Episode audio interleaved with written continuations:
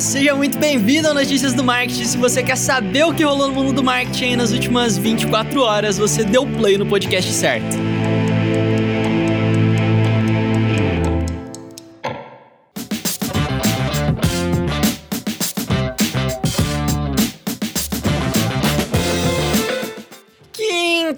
Quinta-feira, dia 11 de junho de 2020, quase sexta, gente. Quase sexta, segura mais um pouquinho que a gente tá chegando sexta-feira.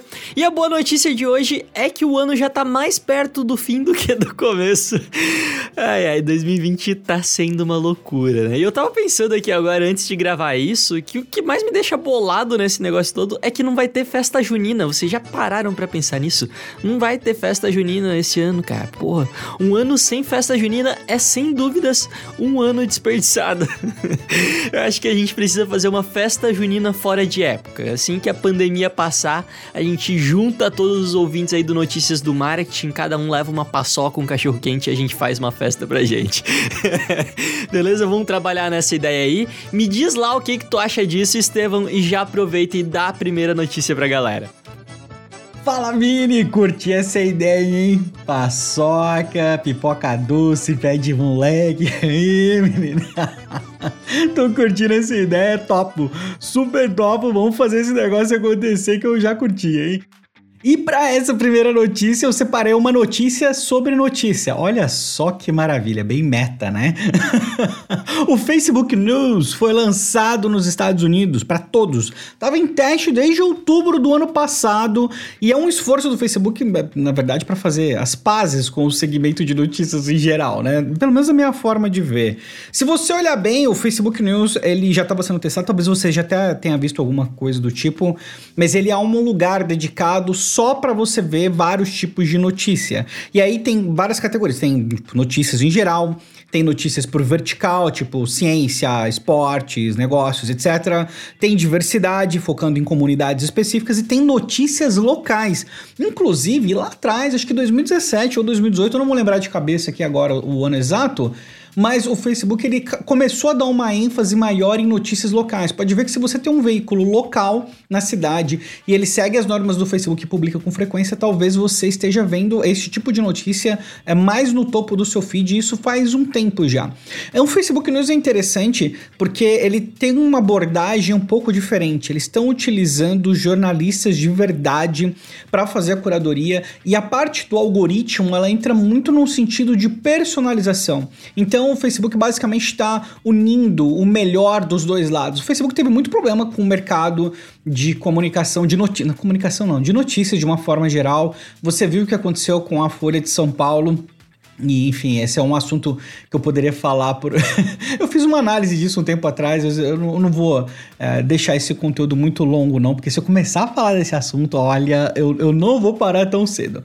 Mas o Facebook também teve problemas, né? Problemas dele com métricas infladas aí de vídeos, algumas dificuldades de monetização envolvendo o article, polêmicas. Tem uma série de coisas. O, o histórico de notícias com o Facebook aí ele é, é sei lá, complexo, né? Pra gente é, colocar de uma forma bem simples. Eu vejo até o ponto onde o Facebook tá super correto e as empresas não souberam se adequar para o formato do Facebook, que eu acho que foi uma falha gigantesca. E vejo até o ponto onde o Facebook está descobrindo como trabalhar bem com notícias.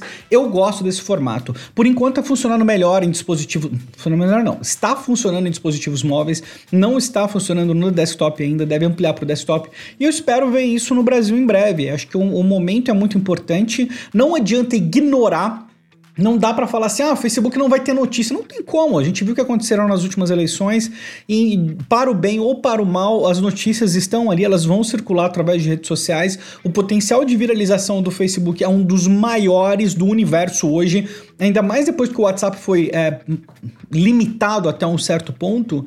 O potencial de compartilhamento no Facebook é um negócio simplesmente incrível. Então, notícias podem estar em destaque se acontecer alguma coisa super relevante é, perto de você. Isso pode aparecer no topo. Eu vejo muitos, muitos, muitos benefícios para a parte de notícias. Você vai poder, você tem um controle também, tá? Então você vai poder uh, ocultar algum comentário que você não quer, ou você não quer seguir um determinado veículo.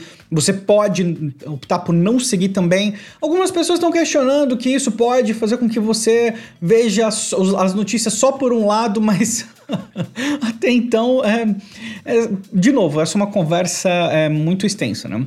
E um detalhe que eu achei muito importante é que ali dentro do ambiente do Facebook News, você não vai poder comentar, você vai poder reagir e compartilhar ocultar, mas não comentar. Então, se você for ler uma notícia, você não vai ver os comentários dela. Isso eu achei bem bem acertado, não é bem acertado. A gente sabe o que, que acontece na, na seção dos comentários aí de forma geral, e para mim não faria sentido uh, incentivar esse tipo de comportamento num ambiente de notícias uh, dentro de uma rede social como o Facebook. Achei um acerto, achei um baita de um acerto. Mas é isso, baita lançamento aí do Facebook. Espero que chegue no Brasil em breve pra gente poder testar. Quem sabe notícias do marketing não aparece por lá, né? Bora lá, pessoal. E o LinkedIn, hein? Faz tempo que a gente não fala dele aqui, mas o LinkedIn está testando uma opção de status dentro da rede. E eu não sei se vocês lembram, talvez a gente tenha ouvintes muito novos aqui, mas na época do MSN, MSN Messenger, é, você podia colocar um status no teu perfil. Então, ah, eu tô trabalhando agora, eu tô escutando música, é, estou ocupado, não me incomode, essas coisinhas assim. Você basicamente colocava ali qual que é a tua disponibilidade ou o que, que você estava fazendo naquele momento, né? Para que as pessoas soubessem qual o teu estado de espírito ou se elas poderiam falar contigo ou não naquela hora. É, o aplicativo Threads do Instagram também tem isso é, inclusive de maneira automática, é bem interessante, você meio compartilha o teu GPS e ele vai atualizando o teu status automático. É, é muito louco questão de privacidade disso. Mas o Twitter também já testou um negócio parecido um tempo atrás e agora é a hora do LinkedIn. O LinkedIn está testando isso. A ideia é que você possa definir um status de até 75 caracteres e aí ele fica em um balãozinho destacado ali no teu perfil o que, que você está fazendo naquele momento. Eu acho a ideia legal. Ela pode ter uma aplicação muito prática para mim, pelo menos o que eu vejo em eventos, né? Quando o mundo voltar ao normal, pelo menos. Mas imagina que você tá ali num RD Station da vida e aí você pode colocar no status do teu perfil do LinkedIn qual palestra você está assistindo, em qual palco você tá, enfim, compartilhar alguns pensamentos rápidos ali. É interessante principalmente se você tiver como marcar locais, marcar pessoas eventualmente, então eu vou colocar ali fazendo uma reunião com o Estevão, assistindo uma, uma palestra do Ramon. E eu acho que pode ser interessante. a ideia tá super prematura ainda, tá sendo testada em alguns perfis, a gente não sabe se vai ser liberada para todo mundo, mas qualquer atualização que tiver sobre esse caso, a gente conta aqui para vocês. E uma notícia super rápida: o aplicativo do Messenger agora vai ser integrado com as páginas também.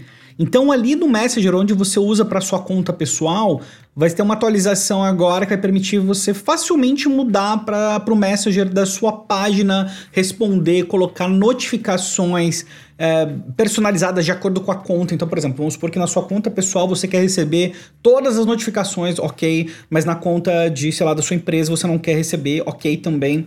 Eu acho mais um passo muito interessante do Facebook. A gente está vendo um caminho de centralização do Facebook que é surreal. Você reúne todas as novidades que a gente apresentou recentemente do Facebook. O que está acontecendo ali é que o Facebook está virando um, um monstro ainda maior e agora interferindo diretamente em toda a parte de e-commerce. Enfim, tem muita coisa para a gente comentar a respeito disso. Essa é uma atualização pequena, mas que diz muito a respeito do futuro da rede, o impacto que isso vai ter em pequenos negócios. E o Google AdSense começou a testar uma dupla verificação de clique para os anúncios. O que, que, é isso? Eu vou tentar explicar de uma maneira um pouquinho mais prática aqui para vocês. Eu acho que a maioria de vocês já deve saber, mas o Google tem um serviço que é o Google AdSense. Né? Então eu tenho lá o site da agência de bolso, por exemplo, eu me cadastro no Google AdSense, eu coloco ali alguns códigos no meu site e o Google vai passar a exibir anúncio dos anunciantes dele no meu site. E aí toda vez que alguém clica nesses anúncios eu ganho uns trocadinhos em dólar ali. Perfeito, esse é o negócio do Google, funciona super bem, né? E esse sistema tem ficado aí cada vez mais inteligente e já desde 2012 o Google tem um verificador de falso clique. Ou seja, se alguém clicar sem querer no teu anúncio, é, a pessoa clicou ali, entrou no site, ficou rapidinho, já saiu. Eu não sei ao certo como ele identifica isso, mas o fato é que ele consegue identificar, o Google tem inteligência o suficiente para identificar esses falsos cliques, né?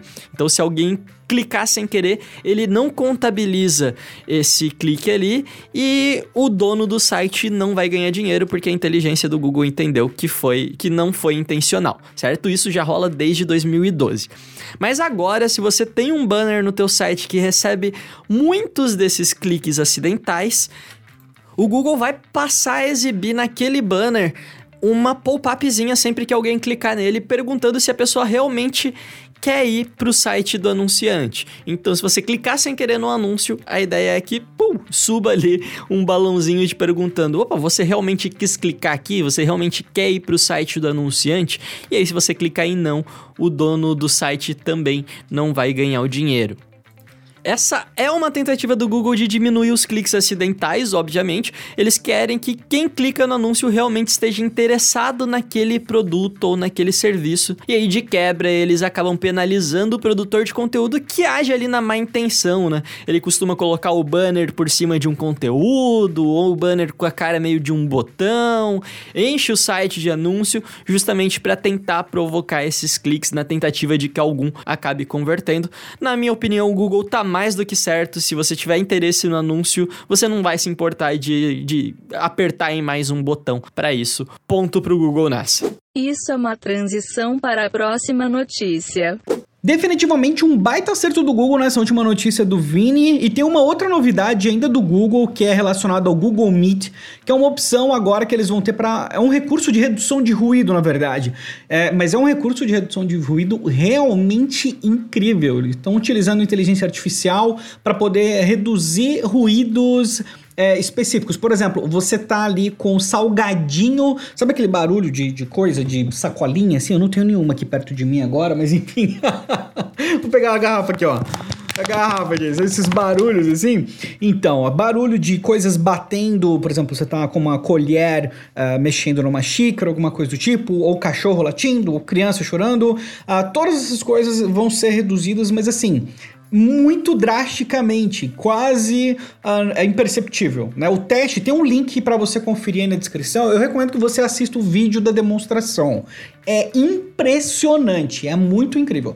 No entanto, óbvio que existe uma degradação considerável na voz né? Você prejudica muito a voz, não sai na mesma altura, não sai da mesma forma. Mas mesmo assim, o barulho não costuma ser contínuo, né? Então, no intervalo, a hora que você está conversando, o ruído ele vem, ah, você tem uma queda na qualidade da voz, uma vez que o ruído é, para de acontecer, a qualidade da sua voz é retomada. Achei bem bacana e um recurso mais do que útil para os tempos que a gente está vivendo, né?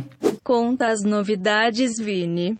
E o Google, que já vem lançando aí várias soluções para ajudar no combate à pandemia, agora está testando em alguns países uma função para o Google Maps. E a ideia é que quando você trace uma rota ali de transporte público, você receba também informações sobre quais pontos do transporte, da rota ali do metrô, do ônibus que você está pegando, tem mais aglomeração. É, o app também está colhendo informações dos municípios para informar sobre linhas adicionais, suspensão dos serviços. Então, tem cidade é, onde o transporte público tá normal, tem cidade onde o transporte público tá adaptado, ou seja, só pode pessoas é, sentadas, não pode mais é, ônibus lotados, essas coisas. A ideia é que você tenha todas essas informações dentro do Google Maps para que ninguém fique perdido aí. Então, se na sua cidade eles mudarem alguma coisa devido à pandemia, é, pelo menos na teoria, o Google Maps vai estar tá 100% atualizado com essas informações. Eu não duvido, eu não sei, eu não faço ideia ideia como o Google Maps consegue tudo isso de informação, mas sempre funcionou e eu não duvido que eles vão fazer funcionar agora também. Na questão de aglomeração e tal, o Google já faz isso com estabelecimentos, né? Ele já monitora o GPS dos celulares, ele sabe quais são os movimentos, os horários de pico de um estabelecimento, quais são os horários com menos pessoas. Se você acessar ali e jogar o nome de um estabelecimento no Google Meu Negócio, em boa parte deles você já vai ver esse tipo de informação. Eles vão adaptar isso para dentro dos transportes coletivos, né? O que eu não sei como eles vão fazer para conseguir todas as informações são as regras de cada município, como que tá funcionando aí em todos os lugares do mundo. É, mas enfim, eles vão dar o jeito deles. É, o Brasil é um dos 13 primeiros países que está recebendo essa novidade e ela deve estar tá disponível já nas próximas semanas para todo mundo. Show de bola, gostei dessa ideia.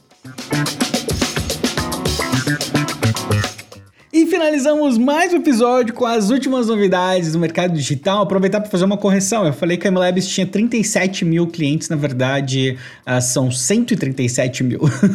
e se a gente for pegar um número ultra mega atualizado, são 140 mil. Parabéns, MLabs, pelos clientes aí. Foi mal ter colocado o número errado. Mas é isso. Espero que você esteja aproveitando esse feriado. Como você viu, nós estamos aqui firmes, te entregando o melhor sempre. E conta com a gente para trazer as últimas novidades do mercado digital para você. Aproveita aí, fica seguro, fica bem. Grande abraço.